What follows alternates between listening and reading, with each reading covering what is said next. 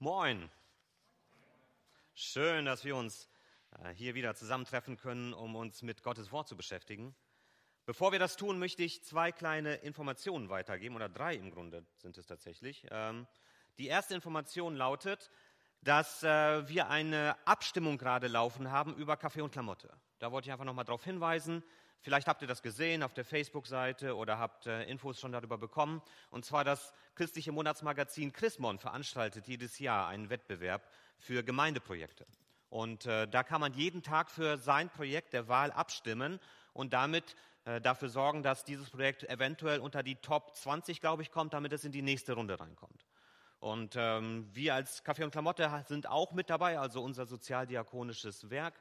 Und da möchte ich einfach ermutigen, dass ihr auf äh, die Seite geht äh, bei Chrismon und dass ihr dort für Kaffee und Klamotte abstimmt, wenn euch das ein Herzensanliegen ist. Äh, da kann man Unterstützungsgeld bekommen für die Projekte, die man dort reingestellt hat. Und das ist Geld, das man auch gerne das wir auch gerne und gut gebrauchen können für unsere Arbeit hier.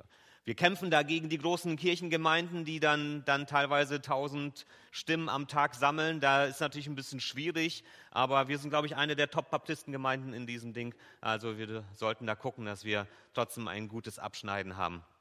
Ganz herzliche Ermutigung dazu. Das Zweite ist, äh, dass an diesem Mittwoch wieder Wortgewandt stattfinden wird. Ihr habt das da auch schon gesehen ähm, bei, äh, bei einer Vorschau von den Beamer-Sachen. Also eine herzliche Ermutigung dafür, dass ihr am Mittwoch mit dabei seid. Wir machen es weiter über Zoom. Die Anmeldedaten werden jetzt Montag oder Dienstag per E-Mail verschickt für die, die sich dafür interessieren. Wenn ihr noch nicht im Verteiler seid, meldet euch bitte bei mir, dann kann ich euch da auch die Daten weitergeben. Und noch eine kleine Information, äh, wie es für mich heute weitergeht. Eine herzliche Einladung in die Jugend für alle, die auch dafür noch äh, Jugendliche sind, falls du im Stream dabei bist oder falls ihr Jugendliche habt. Wir haben heute eine Jugendstunde äh, zum Thema Pastor auf dem heißen Stuhl. Das heißt, ich werde hier sein und ich werde mich äh, dem Fragenbombardement der Jugendlichen stellen. Es wird wahrscheinlich kein Bombardement, fürchte ich, aber ich hoffe, dass trotzdem einige spannende Fragen kommen werden. Und äh, ja, das äh, finde ich einfach mal gut, dass, dass einfach diese Möglichkeit auch da ist, dass die Jugendlichen einfach mal alles loswerden können, was sie an Fragen haben. Und ich hoffe, dass ich da auch gute Antworten finde. Ihr könnt einfach dafür beten, dass da auch vielleicht Antworten mit drunter sind, die Ihnen wirklich weiterhelfen und Ihnen äh, vielleicht auch wirklich in manchen Punkten diesen Schlüsselmoment geben, wo Sie etwas verstehen, was Sie vorher noch nicht verstanden haben. Genau. Soweit erstmal dazu. Wir sind heute unterwegs weiterhin in äh, Markus Evangelium. Letztes Mal war Marco da, Marco Kassebaum, da haben wir eine kleine Pause gehabt. Heute sind wir wieder unterwegs im Markus Evangelium. Und wir haben äh, in diesem Evangelium jetzt eine Reihe von Gleichnissen hinter uns. Und diese treibende Frage hinter diesen Gleichnissen war, wie ist Gottes neue Welt? Wie sollen wir uns das vorstellen? Jesus hat versucht, eine Antwort darauf zu geben, nicht indem er einen langweiligen Lehrvortrag gehalten hat, äh, sondern indem er spannende, herausfordernde Gleichnisse gegeben hat. Und äh, er hat versucht darauf, auf diese Frage, wie ist Gottes neue Welt, verschiedene Antworten zu geben durch die Gleichnisse. Zum Beispiel, dass Gottes neue Welt zu denen kommt, die bereit sind, sie aufzunehmen. Das Gleichnis von den verschiedenen, von dem vierfachen Acker. Oder dass Gottes neue Welt durch die Kraft Gottes wächst. Das ist eine Antwort, die wir gesehen haben, dass Menschen zwar einen Anteil haben, aber das Entscheidende ist Gottes Wirken. Oder dass Gottes neue Welt unauffällig beginnt, aber unaufhaltsam wächst vom Senfkorn, das Gleichnis. Und dann zwischen dieser Korn- und Bauertrilogie war noch ein Gleichnis darüber eingebaut, wieso Jesus über äh, Gottes neue Welt in Gleichnissen redet, damit Menschen herausgefordert sind, nachzudenken und damit sich zeigt, wer wirklich interessiert ist und wer nicht. Und jetzt nach diesen vier Gleichnissen beginnt wieder eine Viererfolge an Inhalten, die wir hier wiederfinden. Eine Viererfolge von Ereignissen. Und diese Ereignisse haben eine ähnliche Funktion wie die Gleichnisse. Sie sollen deutlich und klar werden lassen, was das Besondere an Gottes neuer Welt ist, die mit Jesus herangebrochen ist. Diese Gleichnisse oder diese Ereignisse, meine ich, können uns näher bringen, wie Gottes neue Welt ist. Und das erste Ereignis ist ein sehr bekanntes Wunder.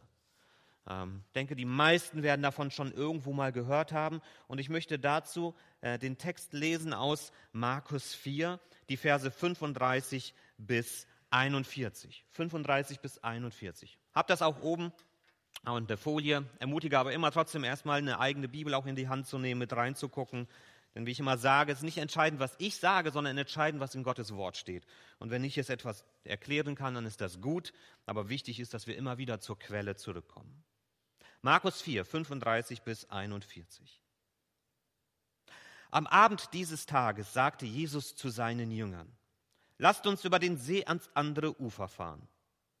Sie schickten die Menschen nach Hause und fuhren mit dem Boot, in dem Jesus saß, auf den See hinaus. Einige andere Boote folgten ihnen. Da brach ein gewaltiger Sturm los. Hohe Wellen schlugen ins Boot, es lief voll Wasser und drohte zu sinken. Jesus aber schlief hinten im Boot auf einem Kissen. Da weckten ihn die Jünger und riefen, Lehrer, wir gehen unter. Kümmert dich das denn gar nicht? Jesus stand auf, gebot dem Wind Einhalt und befahl der See, sei still, schweig. Sofort legte sich der Sturm und es wurde ganz still. Warum habt ihr Angst? fragte Jesus seine Jünger. Habt ihr denn noch immer kein Vertrauen zu mir? Voller Entsetzen sagten sie zueinander, was ist das für ein Mensch? Selbst Wind und Wellen gehorchen ihm. Was ist das für ein Mensch? Um diesen Menschen geht es jetzt. Und ich möchte erstmal ein Gebet sprechen und diesen Menschen, diesen Gott-Menschen einladen, heute zu uns zu reden.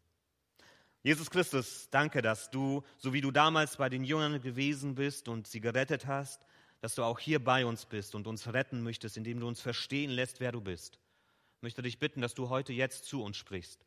Und ich möchte dich bitten, dass du uns bereit machst, dafür zuzuhören und umzusetzen, was wir verstanden haben. Segne diese Zeit hier mit deinem Wort. Amen. Dieses, dieses Ereignis auf dem See mit diesem Sturm finden wir interessanterweise in allen drei Evangelien wieder. Matthäus, Markus und Lukas. Und äh, die beschreiben das fast identisch. Also da sehen wir, dass das Eindruck gemacht hat auf die Menschen, die das erlebt haben. Da gab es nicht viele Unterschiede. Das ist etwas, was einfach hängen geblieben ist. Und als ich so bei dieser Predigt Vorbereitung gesessen habe, habe ich gedacht, oh, dir ist ja mal irgendwann eingefallen, dass genau zwischen dieser Geschichte und der Geschichte von Jona, der ja in einem Walbauch gelandet ist, dass da interessante Parallelen bestehen. Und dachte, vielleicht sollte ich mal auf diese Parallelen hinweisen in der Predigt. Aber dann kam mir der ganze Moment, habe ich das nicht schon mal gemacht? Und dann ist mir eingefallen, ja, das habe ich gemacht. Ich habe nachgeguckt, November 2019. Und äh, deshalb habe ich gedacht, ich kann es nicht beantworten, vielleicht werden sich einige daran erinnern. Äh, und dann heißt es, der Pastor nimmt Abkürzungen, äh, verdient er überhaupt sein Geld, was er da macht. Äh, von daher musste ich ne, durfte ich eine neue Predigt schreiben, das ist aber kein Problem. Ich will aber darauf hinweisen, dass diese Predigt noch da ist. Zwei Männer im Sturm. Auf der Homepage kann man sie als Podcast, damals hatten wir noch keine Videotechnik, da war das noch alles, das war prähistorisch, alles nur mit Audio. Ähm, aber man kann es zumindest äh, nachhören und äh, ihr könnt euch das anschauen. Ich finde es trotzdem immer noch spannend, diese, diese Verbindungen zwischen dieser Geschichte hier auf dem See und dem Leben von Jona und welche äh, Unterschiede es da auch gibt, dürft ihr gerne nachhören. Und ich habe da sogar die Präsentation nachgebaut jetzt, die man da runterladen kann, die ich damals in der Predigt vergessen hatte, die nicht funktioniert hat. Also ein paar Bonussachen noch dabei. Gut, aber jetzt wollen wir uns wieder dieser Sturmgeschichte zuwenden. Jesus ist mit seinen Jüngern am See Genezareth. Ich habe mal so eine Karte mitgebracht, dass man sich das mal anschauen kann. Äh, hier sehen wir Israel äh, und dann sehen wir oben den See Genezareth. Das ist etwas, wo Jesus ganz häufig unterwegs gewesen ist. Ähm, in Kapernaum, da war so etwas wie seine Basis und dann ist er immer wieder auch auf die andere Seite, Bethsaida und so weiter, mit dem Boot gefahren. Drumherum hat länger gedauert. Mit dem Boot war das einfacher. So sieht der See Genezareth aus. Ähm, Wasser kennen wir hier im Norden, ist jetzt nichts Großartiges, aber ähm, einfach, dass man das mal sieht. Und so ein Boot unter Umständen hatten die Jünger da.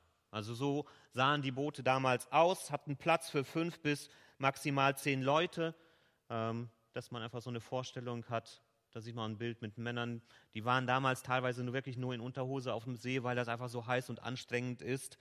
Ähm, Genau. Also auf so einem Boot sind sie dann unterwegs gewesen. Jesus war dort oft unterwegs. Und er hatte das, den Vorteil, dass einige seiner Jünger erfahrene Seebären waren. Fischersleute, die kannten den See, sie haben dort gefischt, sie kannten sich da aus und sind dann eben mit Jesus über diesen See immer wieder auf die andere Seite und zurück geschippert. Manchmal, um vom Menschen abzuhauen, wenn die ihnen zu nah auf die Pelle gerückt sind, manchmal einfach, um die andere Seite zu erreichen und dort zu predigen. Das, was ich aber faszinierend jetzt finde an diesem Text ist, wenn wir wissen, wie er ausgeht, wo sie hineinkommen und Jesus sie da hineinsendet in diese Situation, stellt sich mir gleich die Frage, wusste Jesus, was passieren wird? Hat Jesus sie hineingeschickt, obwohl er genau wusste, wo sie hineinkommen werden? Das ist eine sehr umstrittene Frage in der Theologie. Ich sage das mal ganz offen inwiefern Jesus seine Göttlichkeit eingeschränkt hat. Er wusste nicht alles. Das hat er auch immer deutlich gemacht. Er sagte, das kann nur der Vater im Himmel beantworten. Also Jesus hat als Mensch zwar eine besondere Beziehung zum Vater gehabt, aber die Frage ist, wie stark war er eingeschränkt als Gott Mensch in dem, was er alles wusste. Wusste Jesus, dass dieser Sturm kommt? Ich kann es nicht genau beantworten. Zumindest weiß ich aber, dass Jesus diesen See kannte. Und das Besondere an diesem See ist, dass dieser See sehr tückisch ist. Das war jedem bekannt, der dort unterwegs war. Da konnte mit einem Mal, bam, ein Sturm auftauchen, wo vorher nichts gewesen ist, klares Wetter. Und jedes Mal, wenn man sich auf diesen See begeben hat, riskierte man, dass man mitten in einen dieser Stürme gerät, der aus dem Nichts herausgekommen ist, weil dieser See so zwischen Bergen gelegen ist und da war wie so ein Windkanal. Und wenn der Wind mal Fahrt aufgenommen hat, dann peitschte er das Wasser hoch und es entstanden star starke Stürme. Zumindest das wusste Jesus und er schickt sie trotzdem auf diesen See. Und er legt sie schlafen. Was haben die Jünger jetzt hieraus gelernt? Für ihren späteren Dienst. Ich denke, sie lernen hier eine wichtige Lektion und die dürfen wir auch lernen. Jesus sendet hier seine Jünger aus. Er gibt ihnen einen Auftrag. Er gibt ihnen den Auftrag, ans andere Ufer zu fahren. Und wenn Jesus uns aussendet, dann bedeutet das eben nicht, dass unterwegs nur Sonnenschein und Zuckerwatte auf uns wartet. Das war die Lektion, die sie hier mitgenommen haben. Jesus gibt ihnen einen Auftrag, aber das bedeutet nicht, dass dieser Auftrag ein Selbstläufer ist. Und das ist die Lektion, die auch wir für uns aus diesem, eine erste Lektion, die wir aus diesem Text mitnehmen können. Das, was die Jünger hier im Kleinen gelernt haben, haben sie später auch im Großen gelernt. Jesus hat sie hinausgesendet in Matthäus 28. Geht hinaus, jetzt in alle Welt, nicht nur über den See. Ihr habt einen Auftrag. Und was die Jünger da erwartet hat, als sie diesen Auftrag nachgekommen sind, war eben auch nicht Sonnenschein und Zuckerwatte. Die Jünger erlebten Gefängnis, sie erlebten Folter, sie erlebten Steinigung, sie erlebten Mord, Spott, Prügel. Nicht alle haben diesen Auftrag überlebt. Jesus hat sie trotzdem ausgesendet. Und da wusste Jesus ganz genau, wohin er sie sendet. Und er hat es trotzdem gemacht. Die Lektion, die wir hier sehen, ist, dass Jesus zu folgen nicht bedeutet, dass wir entspannt dem Sonnenuntergang entgegensegeln. Das ist nicht das, worauf wir uns einlassen, wenn wir uns auf Jesus einlassen. Und das müssen wir auch offen sagen. Da dürfen wir keinem etwas vormachen. Wir dürfen nicht mit falschen Versprechen Leute dazu bringen, hier in die Gemeinde zu kommen und sagen, ja, wenn du Jesus annimmst, dann wird alles toll in deinem Leben. Dann wird alles schön. Da wartet Zuckerwatte auf dich, alles ist super. Das ist falsch. Da müssen wir ehrlich sein, damit Menschen nicht mit falschen Erwartungen sich auf diesen Weg aufmachen. Jesus selbst tut das. Möchte einen Text lesen aus Lukas 14, die Verse 28 bis 33. Lukas 14, 28 bis 33. Stellt euch vor, jemand möchte einen Turm bauen. Wird er sich da nicht vorher hinsetzen und die Kosten überschlagen? Er wird doch nicht einfach anfangen und riskieren, dass er bereits nach dem Bau des Fundaments aufhören muss. Wer sieht, würde ihn auslachen und sagen, einen Turm wollte er bauen, aber sein Geld reicht nur für das Fundament. Oder stellt euch vor, ein König muss gegen einen anderen König in den Krieg ziehen. Wird er dann nicht vorher mit seinen Beratern überlegen, ob seine Armee mit 10.000 Mann die feindlichen Truppen schlagen kann, die mit 20.000 Mann anrücken? Wenn nicht, dann wird er, solange die Feinde noch weit entfernt sind, Unterhändler schicken, um über einen Frieden zu verhandeln. Überlegt euch auch ihr vorher, ob ihr wirklich bereit seid, alles für mich aufzugeben und mir nachzufolgen. Und jetzt sagt Jesus selbst, sonst könnt ihr nicht meine Jünger sein. Sonst könnt ihr nicht meine Jünger sein. Jesus hat keine Ahnung von Marketing. Da ist doch zuerst einmal versprich alles und dann guckst du, dass du um die Enttäuschung irgendwie herumkommst. Jesus sagt, nein, ich bin hier offen und ehrlich mit euch. Ich sag, worauf ihr euch einlassen werdet. Und es wird für euch keine Überraschungen geben. Ich bin ehrlich mit euch. Und ihr müsst überlegen, ob ihr bereit seid, euch auf das einzulassen. Ich werde von meinem Programm nicht runterfahren. Das Programm läuft, wie es läuft. Bist du bereit, mit aufzuspringen? Das ist die Herausforderung, die Jesus uns Jüngern mitgibt. Bis heute. Du musst eine klare Kostenrechnung durchführen. Du musst wissen, worauf du dich einlässt. Und dann musst du eine reife Entscheidung treffen, ob du dabei bist oder nicht. Und wenn du sagst ja, wenn du sagst ja und dann lässt du dich taufen, dann wirst du Mitglied, dann bleib dabei. Dann bleib dran, dann zieh es durch, auch wenn unterwegs Stürme auf deinem Weg kommen. Auch wenn äh, Ungewitter kommt, auch wenn es heftig und krass wird unterwegs. Bleib dran, weil Jesus dir vorher gesagt hat, was auf dich warten wird. Und weil es keine Überraschung sein dürfte für dich. Und da finde ich es immer wieder ermutigend und, und stark, wenn man sich Missionsgeschichten anschaut. Ich möchte einfach dazu ermutigen euch einfach Missionsgeschichten durchzulesen. Die alten und die aktuellen bei Missionsgesellschaften, weil wir dort mit Menschen zu tun haben, die genau das erleben. Jesus sendet sie aus. Und das bedeutet nicht immer Zuckerschlecken. Richtig, Freas? Habt ihr so erlebt? Die kennen das. Die wissen, was das bedeutet. Sie haben nämlich das auch so erlebt, dass Gott sie ausgesendet hat. Aber dass das eben nicht immer Sonnenschein war. Und deshalb ist es gut, dass wir ganz offen und ehrlich mit diesem Weg sind. Lass dich von Jesus beauftragen. Lass dich trotz alledem beauftragen, auch wenn der Weg dich durch Stürme führen wird. Das ist die erste Lektion. Jetzt sind sie mitten in diesem Sturm. Und die Seeleute wissen das eigentlich. Das habe ich ja gesagt. Die waren da oft unterwegs. Sie kannten das Wetter. Das waren so abgehärtete Seebären. Stell sie mir vor, wie man sich so mit Bart und Muskeln, die mussten Kraft haben. Und was passiert mit diesen Seebären hier? Was steht da im Text? Ich sehe dort Panik, Angst, nackte Verzweiflung. Diese Seebären bekommen Angst. Das muss ein Gewitter sein, das auch Sie nicht jeden Tag dort auf dem See erlebt haben. Und was tut jetzt Jesus in dieser Zeit? Jesus schläft. Jesus liegt auf einem Kissen auf dem Schiffsboden und er reagiert nicht. Es passiert nichts. Wenn Jesus sie doch auf diesen See schickt und wenn er wusste, was da passieren kann, hätte er wenigstens aufpassen können. Was machst du? Wo bist du, Jesus, in diesem Moment, wo selbst diese hartgesottenen Seeleute Angst bekommen? Wo bist du, Gott?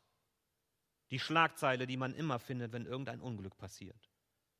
wo kein Mensch vorher nach Gott fragt, wenn es gut läuft. Nur wenn es schief läuft.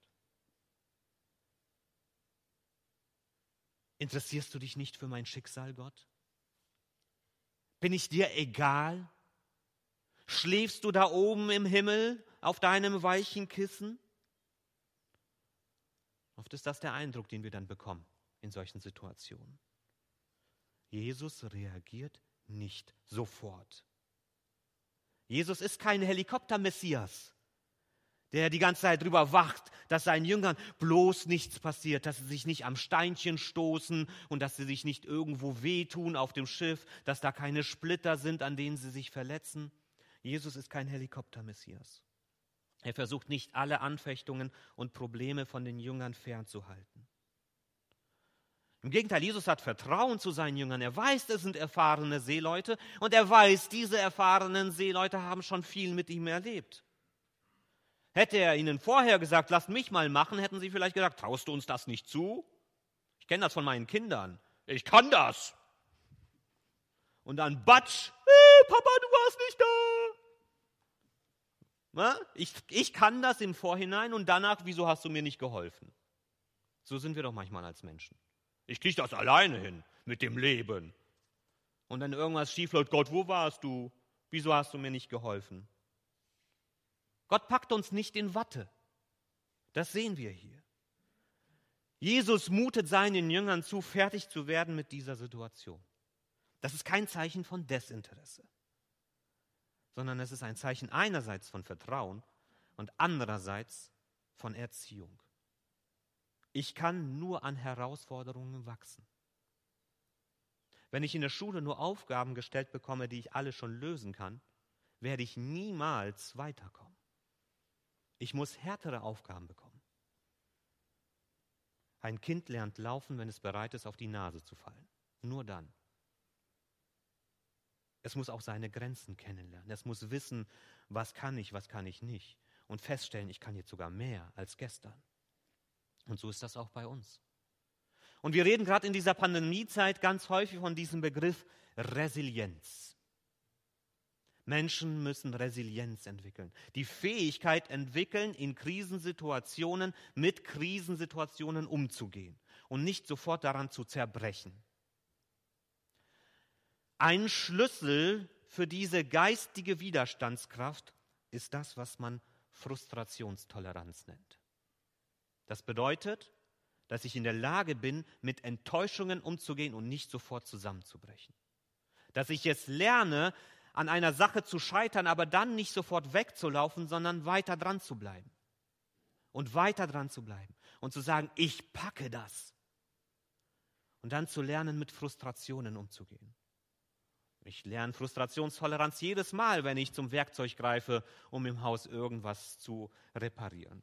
Ganz, ganz viel Frustrationstoleranz, die ich darin beigebracht bekomme. Das fehlt aber leider immer mehr Menschen, gerade weil wir es dazu geführt haben, dass immer mehr dieses Helikopterdenken entsteht, wo man keinem mehr etwas zumuten möchte.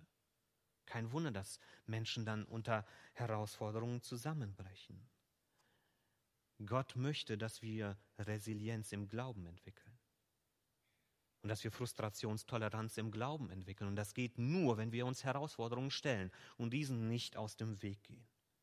Ich möchte dich dazu ermutigen, dass du deinen Glauben nicht sofort aufgibst, sobald der erste Widerstand kommt. Deinen Glauben nicht aufgibst, sobald äh, in der Ehe nicht alles funktioniert. Deinen Glauben nicht aufgibst, wenn du in der Gemeinde äh, reinkommst und da ist irgendeiner, der dir blöd kommt. Deinen Glauben nicht aufgeben, wenn du nicht alles verstehst. Deinen Glauben nicht aufgeben, wenn der Pastor auch vielleicht manchmal irgendwas Komisches sagt. Deinen Glauben nicht aufgeben, wenn es Widerstände in deinem Leben gibt, weil nicht alles in deinem Leben glatt geht, sondern dran zu bleiben. Durch den Sturm hindurch. Und dass Jesus dich in solche Situationen schickt, und dass Jesus dann nicht sofort da ist, um alles glatt zu machen, bedeutet nicht, dass er sich nicht für dich interessiert, sondern es bedeutet, dass er dir etwas zutraut und zumutet, weil nur so dein Glaube wachsen kann. Das ist das Zweite. Gott verschont dich nicht vor allen Härten, denn nur so kann dein Glaube wachsen. Nur so kann dein Glaube wachsen.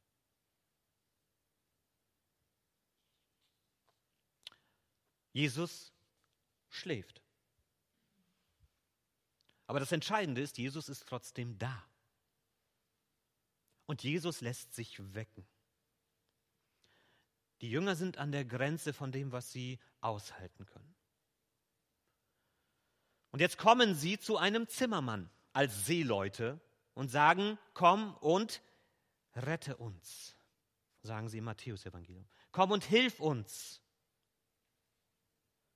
Und Jesus, Jesus ist für sie da. Dann, wenn sie nicht weiter können. Dann, wenn sie verzweifelt sind. Dann, wenn sie zu ihm kommen. Dann ist er da. Das ist das Entscheidende hier. Und wenn ich mal ganz kurz jetzt auf Jona nochmal zurückgehen kann. Als Jona im Sturm war, weil er Gott ungehorsam gewesen ist, da war Jona selbst die Ursache für diesen Sturm. Und Jona war hilflos. Er konnte nichts machen. Das Einzige, was er sagen konnte, ist, Leute, schmeißt mich über Bord und dann wird Gott von euch weggucken, weil er sauer auf mich ist. Jona selbst war hilflos. Er konnte nichts an diesem Sturm ändern. Und als er in den See geworfen wird, da ist der Sturm zu Ende. Ganz anders Jesus hier in diesem Sturm. Jesus ist nicht die Ursache. Aber Jesus ist auch nicht hilflos. Er gebraucht zwei Worte. Mit zwei Worten bereitet er der Situation ein Ende. Schweig, und im Griechischen das zweite ist auch nur ein Wort, sei still. Schweig, Ruhe. Diese zwei Worte. Und wisst ihr, wen ich hier sehe? Auf diesem See mit diesen zwei Worten, der dem Chaos der Natur gebietet? Ich sehe den Schöpfer selbst hier. Es werde Licht. Meer teile dich. Erde, komm hervor. Leben entstehe. Es ist die Macht des Schöpfers, die hier auf diesem Boot in Israel steht und der Natur gebietet. In der Bibel steht Wasser oft für Chaosmacht. Gerade für die Völker, die am Wasser dran sind, das haben wir hier im Norden auch dann immer wieder gehabt, wenn Sturmfluten da sind, wenn plötzlich Wasser über das Land zieht und alles vernichtet. Wasser ist das Symbol für Chaos, für Unordnung, für Zerstörung. Und deshalb ist es so spannend, wenn in der Offenbarung 21 am Ende vom neuen Himmel und neuer Erde geredet wird und gesagt wird, und das Meer ist nicht mehr. Kein Wasser da, was für Chaos und Unruhe sorgt. Nur Gott hat die Macht, diesem Chaos Einhalt zu gebieten. Menschen waren machtlos ausgeliefert gegenüber dem Wasser. Und das war für die Menschen damals klar, nur die Götter haben Macht über das Wasser. Jetzt steht dieser Mensch dort auf diesem Boot. Inmitten dieses Sturms. Inmitten dieser bibbernder Jünger, die Angst haben. Und er spricht zwei Worte aus. Schweig, Ruhe. Und sofort ist es still. Es ist nicht so, dass der Sturm abebbt. Es ist nicht so, dass da erstmal eine Zeit vergeht und sie erstmal warten. Es ist still, weil Jesus gesprochen hat. Und in diesem Moment zeigt Jesus, wer er ist. Nicht einfach nur ein Mensch, sondern der Gott, der nie die Kontrolle verliert. Und der Gott, der nie überfordert ist egal welche Situation um ihn herum ist. Und das darf uns Mut machen, egal wo du dich gerade befindest. Jesus verliert die Kontrolle über dein Leben nicht. Jesus hat die Kontrolle nicht verloren über diese Pandemie. Jesus hat die Kontrolle nicht verloren über die Stürme in deinem Leben. Jesus wird auch die Kontrolle nicht verlieren über die Stürme, die noch kommen werden. Und da wird eine Menge kommen, ich kann euch das sagen. Wir als Christen leben noch sehr, sehr bequem hier in Deutschland. Und wir können schimpfen über die Einschränkungen, die wir erleben. Das ist alles noch gar nichts. Ich sage euch, da kommt noch viel mehr. Da kommen kulturelle Stürme über uns, weil unsere Botschaft von Jesus in diese Kultur nicht hineinpasst. Die ist so unbequem. Dass wir Leben schützen wollen, das ist unbequem. Dass wir von Ehe reden, das ist unbequem. Wir Christen sind unbequem und da werden noch Dinge auf uns zukommen, die wir uns noch gar nicht vorstellen können. Auch in diesen Situationen wird Jesus die Kontrolle nicht verlieren, selbst wenn Gemeinden und Kirchen sich über diese Themen spalten. Jesus ist mitten im Sturm und hat die Macht. Und wir sollen lernen, in dieser Situation, so wie diese Jünger, nicht auf den Sturm zu schauen, sondern auf Jesus und zu Jesus zu kommen. Und zu ihm zu sagen, Herr Jesus, hilf mir. Und das ist das Dritte. Auch wenn dir alles aus den Händen gleitet, verliert Jesus niemals die Kontrolle über dein Leben.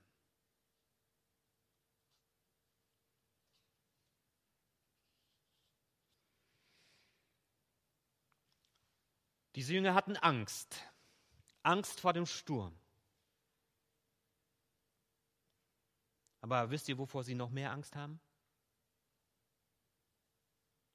Vor der Stille, die plötzlich hereingebrochen ist. Den Sturm kennen sie. Und sie wissen, wie er entsteht. Sie wissen, wie er normalerweise weggeht. Damit kennen sie sich aus. Aber mit dem, was da passiert ist, damit kennen sie sich nicht aus. Und wir sehen das hier im Text. Wer ist dieser Mann? Was ist das für ein Mensch? Wer ist da mit uns im Boot? Mit wem haben wir es da zu tun? Für die Jünger war es klar, das hat keine natürliche Ursache, was hier passiert ist. Das können wir uns nicht erklären. Schlagartig ist der Sturm weg. Und ich glaube, in diesem Moment wird den Jüngern, die ja immer noch ziemlich früh mit Jesus unterwegs sind, trotz allem, was sie gesehen haben bisher, ich glaube, in diesem Moment wird manchen von ihnen bewusst, mit wem sie es hier zu tun haben.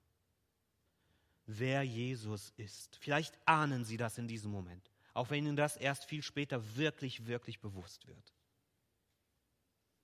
Und sie kriegen es hier mit der Furcht zu tun. Nicht Furcht vor dem Sturm, sondern mit einer Furcht vor diesem Mann, der da mitten im Boot steht und der Sturm und Wellen Einhalt gebietet. Kriegt manchmal so Diskussionen mit unter uns Christen, ja, weil da steht, wir sollen Gott fürchten, Ehrfurcht vor Gott, dass man versucht, das klein zu reden, braucht keine Angst vor Gott zu haben, Gott ist der liebe Papa und, und, und. Diese Jünger haben Angst vor diesem Menschen und sie haben es zu Recht. Ich möchte mal ein Beispiel bringen aus einem anderen, ganz anderen Buch. Was ist das? Ein Löwe. Wer von euch würde im Zoo zum Löwen gehen, um mit ihm zu kuscheln? Nicht im Himmel. Da brauchen wir keine Zoos mehr als ich mal äh, mit unseren Kindern letztes Jahr in, ich glaube, das war Thüler Park oder so, da ist ein schöner weißer Löwe, ein Gigant. Und da waren Löwinnen. Und wenn man dann so am Zaun steht und die kommen plötzlich angesprungen, dann wird dir anders. Keiner würde behaupten, du brauchst keine Angst vor einem Löwen zu haben. Wer kennt Bücher mit einem Löwen? Narnia. Wer hat Narnia gelesen, die Bücher? Ein paar, ne? Lese ich gerade meinen Kindern vor. Super spannend. Und da an einer Stelle ist die kleine Lucy und sagt zu einem anderen, ich habe ein bisschen Angst vor diesem Löwen. Und dann sagte er ihm, ihr, nur ein Narr fürchtet sich nicht vor einem Löwen. Nur ein Dummkopf hat keine Angst vor einem Löwen. Und dann wird immer wieder gesagt, Aslan, so heißt Jesus in den Narnia-Büchern als Löwe. Aslan ist nicht zahm, ist kein zahmer Löwe. Aslan ist keine Kuschelkatze. Und doch ist Aslan ein guter Löwe, der die an sich heranlässt. Und sie erleben seine Nähe und erleben, dass das gut für sie ist. Aber nur ein Narr hat keine Angst vor einem Löwen, denn mit dem Hieb einer Pranke kann er dich zerreißen. Und wenn Menschen sagen, ich habe keine Furcht vor Gott, dann sage ich, dann weißt du nicht, wer Gott ist. Dann hast du noch nicht begriffen, mit wem du es da zu tun hast. Nur ein Narr hat keine Furcht vor Gott. Die Jünger erleben Jesus in seiner ganzen Macht hier. Ohne Drama, ohne Show, ohne Blitzgewitter, was Jesus dann irgendwie, wie man es in Filmen dann sieht, einfach nur seine Worte. Und doch ist es tief umfassende, umgreifende Macht, die Jesus hier zeigt. Und wer sich da nicht erschreckt über das, was da passiert ist, hat nicht richtig begriffen, was da passiert ist. Es gibt guten Grund, Furcht vor Gott zu haben. Er ist der Erschaffer und Zerstörer von Welten. Aber die gute Nachricht Genau das, was wir im Evangelium haben, ist, dass wir keine Furcht vor Gott haben sollen, weil er harmlos ist, sondern dass wir nicht Angst haben brauchen, zu ihm zu kommen, obwohl es Grund gibt, ihn zu fürchten, weil er uns zu sich kommen lässt. Dass wir uns diesem gewaltigen, fürchterlichen Gott nähern dürfen, weil er uns seine Liebe zeigt, weil er uns nah herankommen lässt weil wir in seine Nähe kommen dürfen, weil er uns liebt. Die Liebe überwindet die Furcht. Und so dürfen wir wissen, mit wem wir es da zu tun haben. Aber umso mehr dürfen wir staunen, dass wir zu diesem Gott kommen dürfen, weil er uns zu sich kommen lässt. Und weil er uns in Jesus Christus gezeigt hat, dass er diese Macht, die er hat, nicht nutzt, um uns zu vernichten, sondern um uns zu retten. Ich habe es gesagt, in Matthäus sagen die Jünger, Jesus rette uns und Jesus rettet sie. Und Jesus möchte auch dich retten. Und er hat die Macht, dein Leben zu retten, nicht nur für die Ewigkeit sondern auch für hier. Er hat die Macht, in dein Leben hineinzuwirken. Er hat die Macht, etwas in deinem Leben zu bewegen. Jesus ist eine Macht, eine rettende Macht für alle, die zu ihm kommen und ihn um Rettung bitten. Und wenn du um Rettung bittend zu Jesus kommst, wird dich dieser Löwe nicht zerreißen sondern er wird dich an sich nehmen und wird seine Wärme in dein Leben hineingeben. Wenn die Macht von Jesus dich erschrickt, dann schreck nicht zurück, denn Jesus will dich retten. Amen.